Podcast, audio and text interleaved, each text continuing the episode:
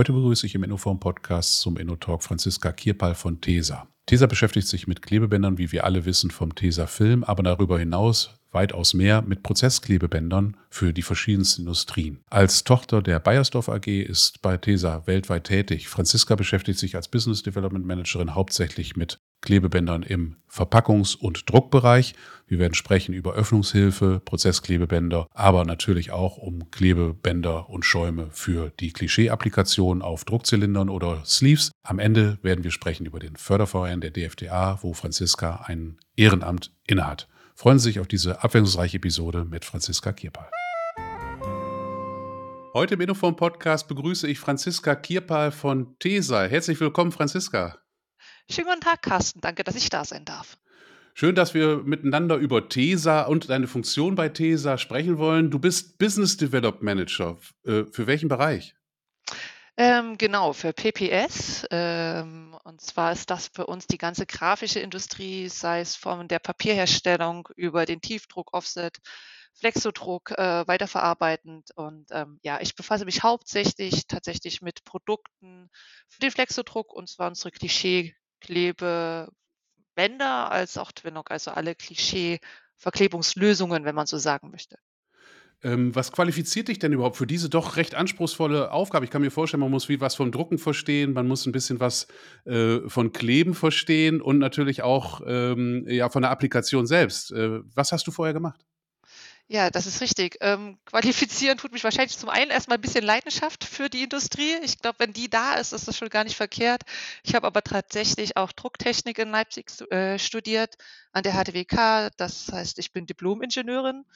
Tatsächlich habe ähm, Praxissemester unter anderem bei AGFA gemacht, habe meine Diplomarbeit bei Windmüller und Hölscher geschrieben und äh, war ähm, vor diesem Job schon im technischen Außendienst und auch in der Anwendungstechnik das heißt, ich komme eigentlich aus dem technischen Feld und ähm, bin dann in den Vertrieb mitgerutscht und ähm, ja, war, also bin dann damit auch schon seit einigen Jahren quasi in der Druckindustrie und angefixt durch die Technik ähm, oder Verpackungsindustrie, die Technik und ähm, ja, die Maschinen, die Menschen, alles drumherum. Es ist immer gute Tradition bei uns im Podcast, natürlich auch die Person hinter dem Job kennenzulernen. Und da interessiert uns natürlich auch mal, was machst du denn außerhalb deiner Arbeit, wenn du mal nicht übers Kleben und Drucken nachdenkst? äh, dann versuche ich, äh, äh, diesen Männerhaushalt hier zu Hause Herr zu werden, äh, mit meinen Kindern, meinem Mann und meinen zwei Katern. Ähm, ja, versuche hin und wieder zu joggen, gelingt mir manchmal mehr, mal weniger. Ähm, bin dann trotzdem irgendwo dem Drucken nah, weil ich sehr gerne lese und ähm, Bücher verschlinge und ähm, ja, hier und da vielleicht auch noch ein bisschen gedruckte Kunst. Ähm, ja, und genieße quasi einfach hier äh, die ländliche Gegend Leverkusen. Wunderschön. Im Moment verschneit, wie ich gehört habe, deswegen auch so ein bisschen Internet-Trouble vorher. Tesa kennen wir alle, Franziska. Äh, jeder hat schon mal einen Tesa-Film in der Hand gehabt, so wie das ja auch äh, in der Dachregion oft genannt wird als Synonym für Klebebänder im Haushaltsbereich oder Bürobereich. Ähm, aber im Bereich Flexpack, wofür wir als Innoform ja stehen, kennen wir Tesa noch nicht so gut. Was ist da die Verbindung? Ähm, ja, auch da haben wir ein breites Feld. Also ich freue mich natürlich immer, Tesafilm ist immer der tatsächlich äh, der erste Ansatzpunkt bei vielen. Freut mich auch immer, wenn viele Kunden sagen, ach, kenne ich von zu Hause. Ähm, Flexpack, ähm, da haben wir ein breites Sortiment, äh, fängt es an von ähm, ja, ich würde vielleicht sagen Hilfsmitteln, also Verpackungsklebebänder zum Kartonagen verschließen. Wir gehen rüber äh, über Klebebänder, die man in der Maschine selber einsetzt ähm, sei es äh, Gurtungsbänder, PDFE-Klebebänder. Ähm, dann natürlich, wie vorhin auch angemerkt, mein Haupttätigkeitsfeld, das heißt Klischeeverklebung äh, mit Softprint, ähm, Twinlock, selbstklebenden Sleeves, ähm, Spleißbänder, ähm, ja. Sie ist vielfältig, die Anwendung, also, oder die Anwendungen sind ähm, durchaus bunt und ähm, ja, spannend. Kann man sagen, dass es doch immer irgendwie auch mit Klebebändern zu tun hat, in welcher Form auch immer? Das ist so, ja. Also wir ähm, sind dem bahnförmigen Beschichten verfallen bei Tesa und ähm, äh, das ist genau unser Steckenpferd. Ich würde sagen, die selbstklebenden Sleeves, das ist quasi noch mal ein Add-on in dem Flexpack-Universum, ähm, wo es mal äh, kein Klebeband von der Rolle ist, aber ja, es ist immer ähm, auf einer Rolle aufgewickelt ähm, mit einem Träger, äh, mit einer Abdeckung. Ja, das ist so. Das macht ihr nicht nur für Flexpack natürlich, sondern äh, wir fahren alle eure Klebebänder in unseren Autos herum, habe ich auf der Website gelesen. Was sind andere Geschäftsbereiche noch von TESA und wie verteilt sich das vielleicht auch so ein bisschen vom, vom Umsatz oder von den Marktanteilen? Ähm, genau, ja, das ist korrekt. Also wir sind ähm, in vielen Industrien unterwegs. Ähm, die einzelnen Industrien, die Verteilung kann ich gar nicht so genau äh, nennen, aber 78 Prozent unseres Geschäfts ist Industriegeschäft und der Rest, hm. ja, Rest, äh, wenn man ihn so nennen mag, sind tatsächlich die Consumer-Klebebänder, also der Tesa-Film unter anderem. Wenn wir aber in die Industrien schauen, du hast es selber gerade gesagt, ähm, Automotive, das heißt genau alles rund ums Auto. Wir haben Electronics, Handyverklebungen, ähm, sehr spannendes Feld dort, ähm, erneuerbare Energien. Wir haben einen großen technischen Handel als Bereich letztendlich, wo wir dann ähm, kleinteilige Sachen reingehen. Ähm, ja, und ähm, auch äh, erneuerbare Energien im Sinne von Windrädern, ja, alles, was sich bewegt, Flugzeuge, Züge ähm, und auch noch in Gebäuden, ähm, zum Beispiel Fahrstühle. Also da gibt es auch Verklebungen und ähm, ja, Appliance. Es ist vielfältig. Und das sind auch dann in der Regel Klebebänder, die ihr da einsetzt. Also immer irgendetwas Beschichtetes mit Klebstoff? Korrekt. Es ist immer beschichtet, es ist immer bahnförmig. Es mag manchmal noch in äh, Standsteile äh, weiterverarbeitet werden, je nach Anwendung. Ähm, zum Beispiel dann äh, bei einem Mobiltelefon tatsächlich ist es so, dass dann häufig da Standsteile zum Einsatz kommen. Aber es darf auch gern mal von der Rolle kommen dann. Hochspannende Sache. Da ist ja die Flexpack-Industrie wirklich auch ein bisschen was anderes, was Besonderes, ein kurzlebiges Wirtschaftsgut eigentlich mit vielleicht sogar lebensmittelrechtlichen Aspekten, also wirklich eine Besonderheit äh, und auch wieder ganz stark zu unterscheiden, so verstehe ich das im Moment, äh, von den Klischee-Verklebungen auf äh, Walzen zum Beispiel. Da geht es Stahl gegen ein Polymer-Klischee vielleicht, wo muss kleben. Bei den Aufreißbändern haben wir wieder was ganz anderes. All das ist unter deinen Fittichen.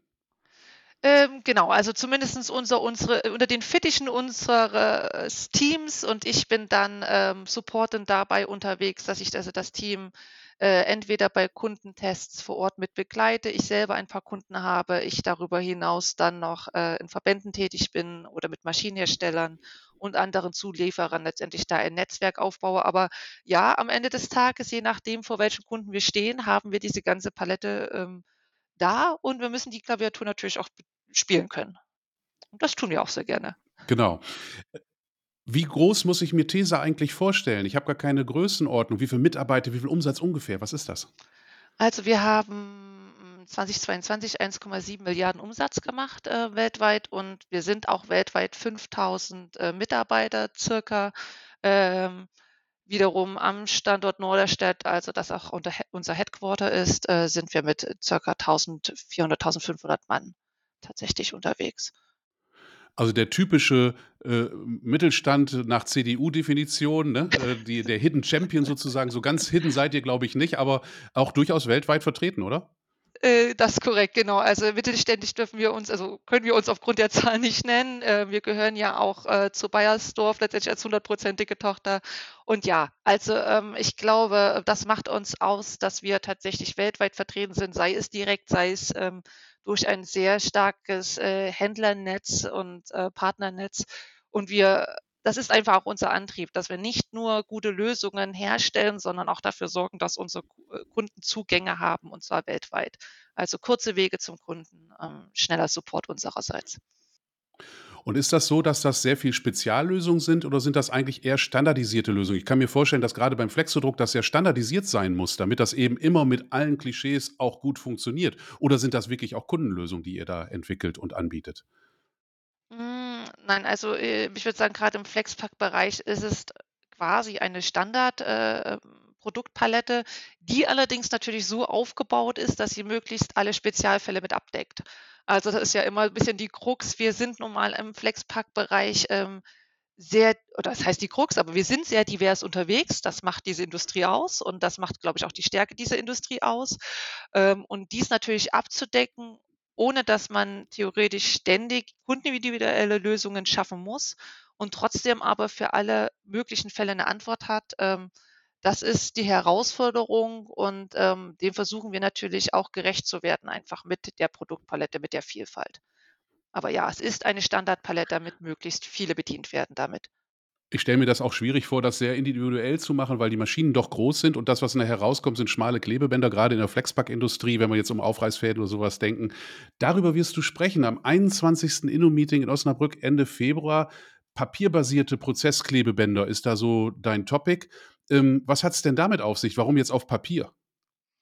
Äh, ja, genau. Ich freue mich schon sehr auf den äh, äh, Vortrag dann auch. Ähm, die Veranstaltung vor Ort ist immer sehr schön. Ich durfte ja zuletzt dann auch teil teilnehmen oder habe es gemacht und ähm, freue mich, dass ich da die Möglichkeit habe, papierbasierte ähm, Aufreißfäden oder Prozessklebebänder ähm, ja, sind einfach eine Erweiterung unserer bestehenden Produktreihe. Wie gesagt, ne, wir haben ja letztendlich eine Standardproduktreihe und dann versuchen wir darüber hinaus natürlich auch Entwicklungen voranzutreiben, neue Klebebänder an den Markt zu äh, bringen. Und äh, wir haben einfach gesehen, dass wir im Zuge der ja, man kann sagen Nachhaltigkeit, aber damit natürlich auch Einfluss auf ähm, die Materialanforderungen äh, von Zulieferern da ähm, noch eine Marktlücke war oder ein Bedarf war im Markt, zu sagen, wir nehmen nicht nur die folienbasierten Klebebänder, sondern auch die papierbasierten Klebebänder ähm, werden angefragt. Die werden nun mal standardmäßig auch auf Pap Pappen, papierbasierten äh, Substraten verklebt. Und äh, was äh, ist besser dann am Ende als eine Art Monomaterial zu schaffen? Ganz spannend, kein Podcast ohne Recycling-Themen oder Nachhaltigkeitsthemen, was manchmal synonym heute schon verwendet wird. Wir sehen das auch, dass auch sogar bei flexiblen Verpackungen ein Trend Richtung Papierverpackungen da ist. Ähm, geht es wirklich darum, dann dieses Papier nicht mehr mit einem Kunststoffklebestreifen, ich sage mal, zu kontaminieren, sondern wirklich da Monomateriallösungen auch hinsichtlich der Aufreißhilfe durch euren Klebestreifen zu gewährleisten? Oder gibt es andere Motivationen? Hat Papier vielleicht auch sonst noch gute Eigenschaften, die Folie so in der Form nicht mitbringt? Also tatsächlich ist es vorrangig so, dass wir, ähm, wie du so schön gesagt hast, das Papier dann nicht verunreinigen wollen mit äh, einer Kunststofflösung. Das ist ähm, tatsächlich das Hauptaugenmerk gewesen, aber bedingt sich natürlich einfach dadurch, äh, dass wir diese Nachfrage im Markt sehen, wie du es ja gerade sagtest. Also es gibt nun mal einfach mittlerweile dieses Aufspalten in ähm, kunststoffbasierte äh, Verpackungslösungen, aber auch alternative Verpackungsmaterialien. Und da ist definitiv das Papier ganz vorne mit dabei. Ähm, natürlich auch mit ähm, neuen Eigenschaften, ähm, verbesserten Reißverhalten zum Beispiel. Und ähm, äh, dem muss man dann einfach äh, äh, äh, ja auch äh, entsprechend mit Produktlösungen begegnen oder die das dann unterstützen. Und das ähm, ja tun wir. Also bedingt sich sozusagen. Wenn ich jetzt wenn ich mir jetzt vorstelle, ich verpacke jetzt schon seit, ich sag mal, 40 Jahren meine äh, Schokoladenplätzchen äh, in einer Folienverpackung und möchte jetzt auf Papierverpackung umstellen, bezogen jetzt nur auf dein Prozessklebeband, also auf die Öffnungshilfe. Muss ich dann, wenn ich Papier nehme, an der Maschine was ändern oder lässt sich das eigentlich eins zu eins einfach auswechseln, neue Rolle rein, Papier rein, weiter geht's? Ähm, ja, am Ende ja. Also das ist das Ziel immer, dass wir Lösungen schaffen und die daraufhin prüfen, dass der Kunde möglichst geringen Umstellaufwand hat. Denn ähm, das ist ja das oberste Ziel. Also ein Kunde möchte eine reibungslose Produktion und möchte nicht noch Modifikationen vornehmen.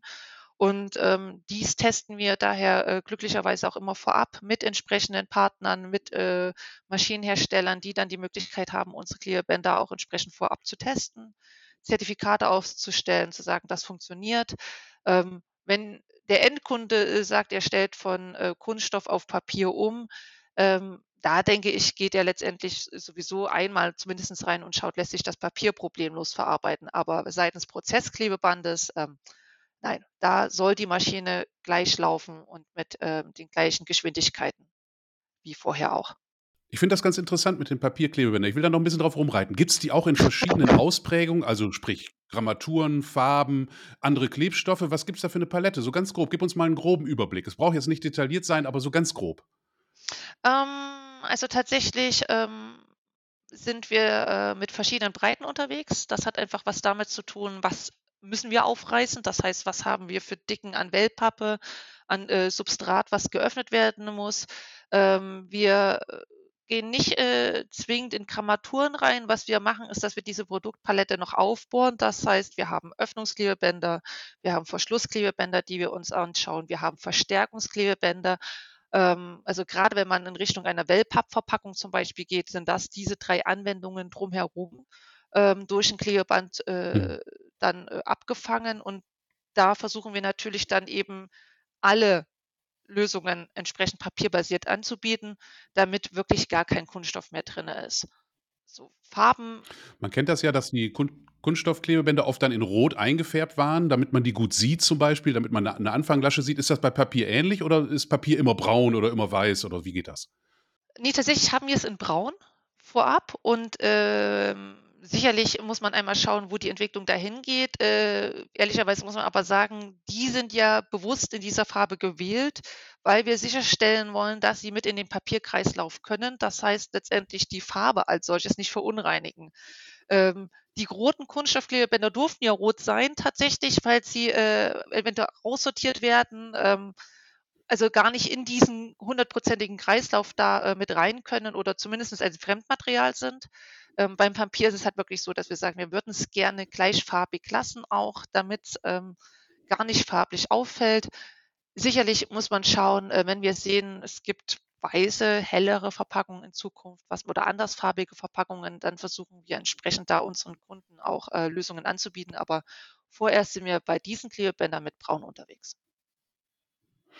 Wenn ich jetzt nochmal in die wirkliche Flexpack-Schiene gucke, abweichend von unserem Manuskript hier, ich habe eine Schlauchbeutelverpackung aus Papier meinetwegen jetzt umgestellt, möchte jetzt eine Aufreißhilfe mit euren Klebebändern machen ähm, und fülle ein Lebensmittel ab, meinetwegen ein trockenes, ein, ein Keks, bleiben wir mal bei dem Beispiel. Ist das dann lebensmittelrechtlich auch soweit abgeklärt, dass ich das Klebeband innen auf den Beutel kleben kann, mit Klebstoff natürlich nach außen zeigend oder muss so ein Klebeband immer noch irgendwie abgedeckt werden oder sowas? Ich denke mir, das könnten Fragen sein, die auch unsere Zuhörer beschäftigen, wenn die solche Schritte jetzt gehen wollen. Ähm, genau, also äh, da sind wir immer wieder offen zu testen. Tatsächlich, das ist äh, das Thema lebensmittelgerechte oder indirekte Lebensmittelverträglichkeit ähm, ist keine ganz so einfache bei Klebebändern, auch ähm, weil es da entsprechende Testprozedere gibt, die man durchlaufen muss und die müssen immer speziell auf die Anwendung abgestimmt werden. Das heißt also, eine allgemeingültige äh, Zertifizierung kann man so gar nicht aussprechen, problemlos, sondern es geht immer wirklich darum, wie du es gesagt hast, Füllgut. Habe ich ein trockenes, ein fettiges ähm, Füllgut? Wie besteht der Kontakt? Habe ich letztendlich da Barriereschichten nochmal dazwischen oder nicht?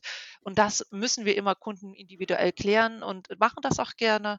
Und da bin ich einfach oder sind wir offen auf Anfragen und freuen uns dann natürlich, unsere Kunden zu unterstützen. Also grundsätzlich geht es, aber es kommt drauf an, so wie der Steuerberater das auch immer sagt. genau. Es ist immer wieder äh, Fall, äh, genau, wir müssen Fall für Fall das klären. Genau. Jetzt haben wir ziemlich viel über die Aufreißhilfe gesprochen. Was habt ihr denn sonst noch an Prozessbändern für den Bereich Verpackung und im Speziellen vielleicht sogar Flexpack? Gibt es da sonst noch was? Wiederverschluss stelle ich mir zum Beispiel vor bei Feuchttüchern. Macht ihr sowas auch? Ähm, das machen wir nicht, ähm, zumindest jetzt nicht mir bewusst. Was wir drumherum haben, ist tatsächlich, dass wir einmal auch nochmal Verpackungsklebebänder im Sinne von Kartonagenverpackungen haben. Das heißt, ähm, die, also einseitige Klebebänder, ähm, die man vielleicht selber auch aus dem Haushalt kennt, man versucht, einen Versandkarton zu verschließen. Ähm, das klingt jetzt erstmal profan, aber auch da wieder das Thema, ähm, was habe ich für ein Grundmaterial? Habe ich eine Verpackung? Packe ich dann ein papierbasiertes Verpackungsklebeband drauf, um den Karton zu verschließen? Bedeutet beim Endanwender, dass er es öffnen muss, nur noch und dann aber diese ganze Kartonage als solches auch in den Wertstoffkreislauf einbringen kann. Anders als wir kennen es ja selber, ne? wie gesagt, Versandkartons. Jetzt habe ich dann dieses äh, äh, äh, Kunststoffverpackungsklebeband, was ich dann erstmal abfusseln muss oder irgendwie entfernen muss. Ansonsten ist es ein Fremdmaterial, was aussortiert werden muss. Ähm, genau, das haben wir. Und für dann die kunststoffverarbeitenden ähm, Kunden, da haben wir dann entsprechend äh, durchaus Klebebänder, die entweder auch mit dem Wertstoffkreislauf kommen oder die einfach schon ähm, als ähm, Basismaterial ein recyceltes Material haben. Also immer die Frage, ne, wie legen wir Nachhaltigkeit auf? Aus. Das eine ist das Thema Wertstoffkreislaufe schaffen und schließen ähm, oder gleichzeitig mhm. direkt schon von vornherein bei der Fertigung äh, Materialien nehmen, die vielleicht schon einmal recycelt wurden. Hochspannend. Das ist sowohl bei Papier als auch bei Kunststoffen so, dass ihr auch schon recycelte Werkstoffe einsetzen könnt. Also recyceltes Papier ist ja eigentlich Standard mittlerweile. Das ist ja der große Vorteil von faserbasierten Kunststoffen, dass wir da weltweit im Prinzip schon Recyclingprozesse haben. Bei Kunststoffen sieht das ja anders aus. Bietet ihr im Kunststoffbereich auch recycelte Materialien für solche Aufreißhilfen oder andere Klebebänder im Verpackungsbereich an? Genau, also tatsächlich für den Kartonagenverschluss ähm, haben wir ein ähm, Produkt gelauncht, was äh, PET-PCR hat. Ähm, derselbe Gedanke ist übrigens auch in den Tesafilm schon äh, gekommen. Also auch da, das gibt es also nicht nur in der Industrie, sondern auch im Consumer-Bereich. Ähm, äh, kürzlich erst einer spannenden Präsentation einer Kollegin gelauscht. Ähm, genau, da geht es darum, dass wir ähm, PET aus einem nicht vorhandenen Recyclingprozess herausnehmen. Ähm, das ist immer die große Frage, wo kommt dieses Material her? entnehmen wir es leider einem Materialkreislauf, der das benötigt. In dem Fall ist es so, dass wir das aus einer Quelle ziehen, wo es nicht recycelt worden wäre. Nehmen dies aus einem, ah. äh, also Post-Consumer Recycling, äh, äh, tatsächlich, also Endanwender hat es benutzt, hat es weggeschmissen, dort wird es raussortiert und für uns wieder aufbereitet. Und wir nehmen es dann als PET-Basis, ähm, um Klebstoff drauf zu beschichten. Super Sache. Als kleines Finale äh, interessiert mich natürlich noch der Druckbereich. Das ist ja das, wo auch dein Herz für schlägt, was du studiert hast letztlich auch. Ähm, was macht ihr im Druckbereich an Klebebändern? Geh noch mal ein bisschen genauer drauf ein. Also Klischee äh, auf einen Zylinder kleben habe ich verstanden. Was gibt es da sonst noch? Oder wie funktioniert das überhaupt eigentlich? Vielleicht für die, die das gar nicht wissen. Ähm, genau. Ähm, ich würde sogar fast noch einmal vorne anfangen, sagen, okay, wenn ich äh, die Maschine von vorne nach hinten durchlaufe äh, äh oder durchgehe, habe ich letztendlich einen Rollenwechsel immer. Da haben wir einen Easy Splice Klebeband. Das heißt, das bedeutet, ah. dass die Maschine nicht runtergefahren werden muss im Druckprozess, sondern die Rollen ähm, ohne Maschinenstopp äh, gewechselt werden können, verbunden werden können äh, mit einem Klebeband, äh, auf das wir sehr so stolz sind und das wir ähm, auch seit vielen Jahren im Produktportfolio haben. Dann kommen wir natürlich auf jeden Fall ähm, an unsere äh, Klischeeverklebung. Das bedeutet, wir haben doppelseitige Klebebänder mit Schaumträger ähm, oder Folienträger, wenn benötigt, äh, die die Klischees dann auf den Zylindern oder den äh, Sleeves ähm, das sogar eher ähm, verklebt werden, das heißt auf PU-Oberflächen dann kleben müssen. Und wie du so ganz am Anfang mal sagtest, die Druckindustrie sticht da ein bisschen raus. Ich sag manchmal scherzhaft, wir sind die schwarzen Schafe im Kleben, weil bei uns muss das am Ende wieder alles abgehen. Mhm. Also das heißt, ein Klischee muss wieder abgehen nach dem Druckprozess, währenddessen im Auto es ganz schlecht ist, wenn ein Klebeband wieder abgeht. Ähm, genau. Und ähm, genau, also da, es muss kleben, es muss gut ausdrucken, es muss, das Klischee muss wieder abgehen. Das sind also sehr komplexe Prozesse, ähm, die wir da mit abwickeln. Ähm, wie kurz erwähnt, wir haben also nicht nur die Klebebänder dann zur Klischeeverklebung, sondern auch die Twinlock-Sleeves. Das heißt, das sind dann selbstklebende Sleeves, die gar kein Klebeband mehr mhm. benötigen, mhm. die natürlich äh, insofern nochmal ganz interessant sind, weil ich damit auch meinen Abfallmüll reduziere. Genau, ähm, ich habe eine Trägerschicht gespart sozusagen, oder? Korrekt. Ne? Ich habe auch einen Prozessschritt gespart, das ist schon sehr spannend. Ich habe ein sehr gängiges und gutes Standardisierungstool. Ja, und dann gibt's in der Maschine noch Kleinstanwendungen wie ähm, auch mal Fehlstellenmarkierung, ähm, wo wir einfach froh sind, Vollsortimentler zu sein. Das heißt, wir können dann auch ein einseitiges farbiges Klebeband liefern, um eine Fehlstelle mal zu markieren. Und ähm, das ist, glaube ich, ähm, mhm. ganz gut und schön auch für den Kunden. Genau. Also ihr macht auch solche Markierungsetiketten auch, äh, die, die man in eine Rolle schießt, äh, die dann vielleicht auch vom Metalldetektor gefunden werden können oder so etwas. Gibt es sowas auch bei euch? Also wir haben tatsächlich Metalletiketten, ähm, die auch äh, verwendet werden können. Ob die jetzt geschossen werden können, das ist eine sehr spezifische Anwendung. Das müsste ich bestimmt mal prüfen. Ähm, aber ähm, ja, also Ist alles. Nur so rausgerutscht. das ist gar kein Problem. Lass, prüfen wir gerne. Wir sind offen für Herausforderungen. Wer diese Anwendung hat, soll sich gerne bei uns melden. Ähm, ansonsten hm. sind äh, dann eher auch beim Rollenschneiden oder in der Maschine dann mal, dass man das an die Seite als Fahne äh, äh klebt, dass dann auch in der Weiterverarbeitung klar ist, ähm, da kommt jetzt ein, äh, eine Rolle, wo was rausgeschnitten werden muss oder ja, wo eine Spleißstelle ist. Ja, genau.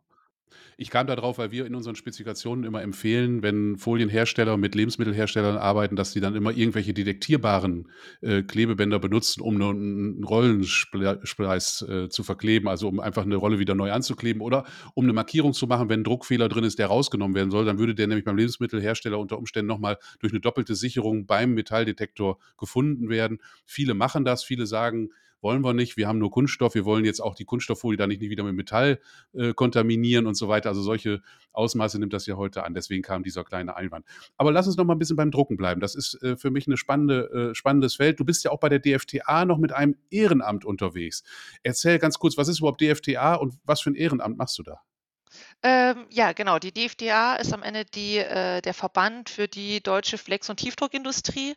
Das heißt, äh, nimmt sich der Interessen der äh, Zulieferer und Hersteller an, ähm, hat sich ähm, äh, dem Ziel verschrieben, diese Industrie zu unterstützen, zu stärken, zu entwickeln ähm, mit all ihren Sorgen und Nöten letztendlich da ähm, Lösungen zu finden. Und äh, zu diesem DFTA-Verband, in dem ich selber ähm, oder TESA ist Mitglied und ich bin Rechnungsprüferin, das ist also ein sehr kleines Ehrenamt, ist es aber so, dass es noch den DFTA-Förderverein gibt.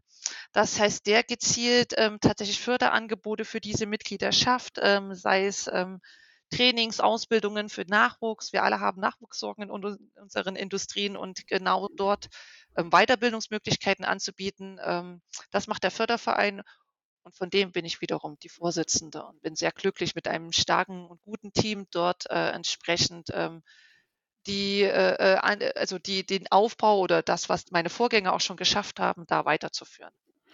Für mich ist da so ein bisschen im Hinterkopf, dass die DFTA sich stark für Flexodruck und neu auch für Digitaldruck star äh, begeistert und auch dort viel anbietet. Auch euer Förderverein hat, glaube ich, einen Schwerpunkt beim Flexodruck, wenn ich das richtig gesehen habe, ne? Wie welche Rolle spielt der Tiefdruck da? Ähm, das ist so tatsächlich, ja, wir sind sehr, ähm, Flexodrucklastig. Ähm ist vielleicht historisch bedingt, dass man irgendwann die Entwicklung dorthin ging oder ähm, auch viel aus dem Tiefdruck in den Flexodruck reingegangen ist und der Flexodruck, würde ich sagen, lange Zeit vielleicht eben gar nicht so beachtet wurde oder nicht anerkannt wurde als qualitativ hochwertiges Druckverfahren, was sich äh, deutlich geändert hat über die letzten äh, Jahre und ja vielleicht auch Jahrzehnte. Ähm, also insofern eine positive Entwicklung erfahren hat, die unterstützt werden sollte. Ähm, Stand heute ist es so, dass wir Weiterbildungsangebote vor allem für den Flexodruck haben, das stimmt. Ähm, gleichzeitig aber auch ähm, offen sind, da weitere Ausbildungsangebote ähm, oder ja, Weiterbildungsangebote zu schaffen. Bei uns ist daran gelegen, natürlich die ganze Industrie zu unterstützen. Ähm, aktuell arbeiten wir daran, für den Vorstufenbetrieb Ausbildungsprogramme zu schaffen. Wir haben ähm, Hochschulförderungen.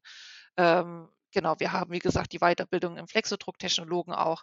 Und äh, äh, warum nicht? Also wir sind, wir freuen uns immer über Input, über Unterstützung, über Anregung, wenn da aus dem Tiefdruck der Wunsch kommt, ähm, auch äh, Förderangebote zu schaffen, ähm, sind wir offen und ja, dies auch zu realisieren.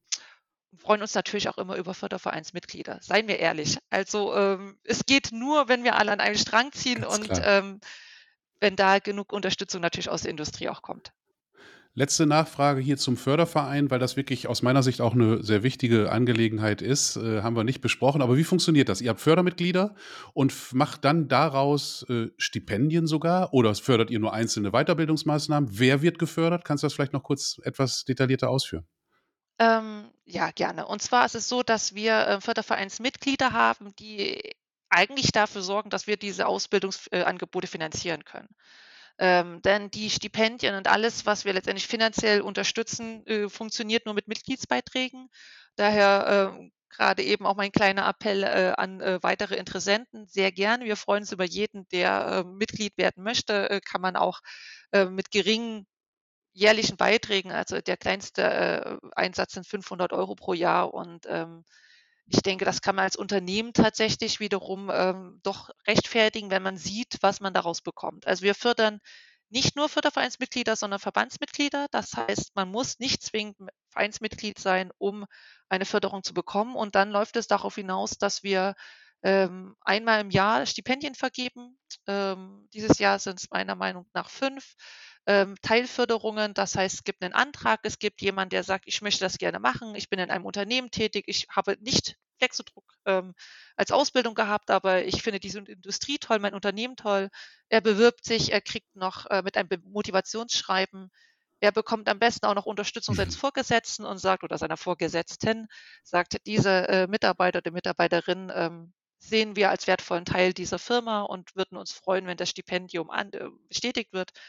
Ja, und dann kann man den Flexodrucktechnologen ähm, an, der von ähm, äh, der der DFTA, dem Technikumszentrum, ähm, auch um Martin Dreher dann angeboten wird und der Angefrieser Tausch kann dort letztendlich dann dieses Weiterbildungsprogramm machen.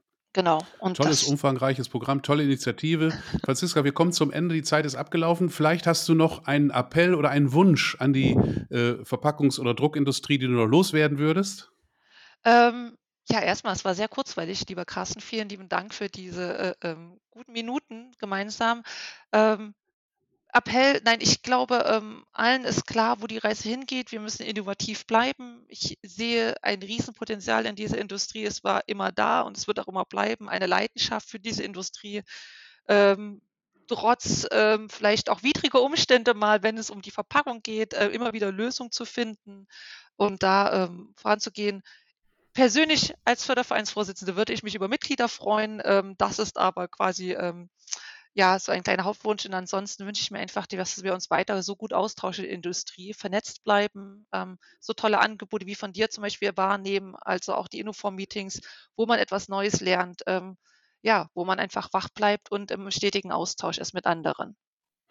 Wir sehen uns am 21. 22. Februar in Osnabrück beim Inno-Meeting. Da kann man übrigens auch jetzt online noch dabei sein. Das packen wir alles in die Show Notes, genauso wie den Link zum Förderverein. Es war ein tolles Gespräch, Franziska. Ganz herzlichen Dank. Vielen lieben Dank, Carsten. Danke für die Einladung.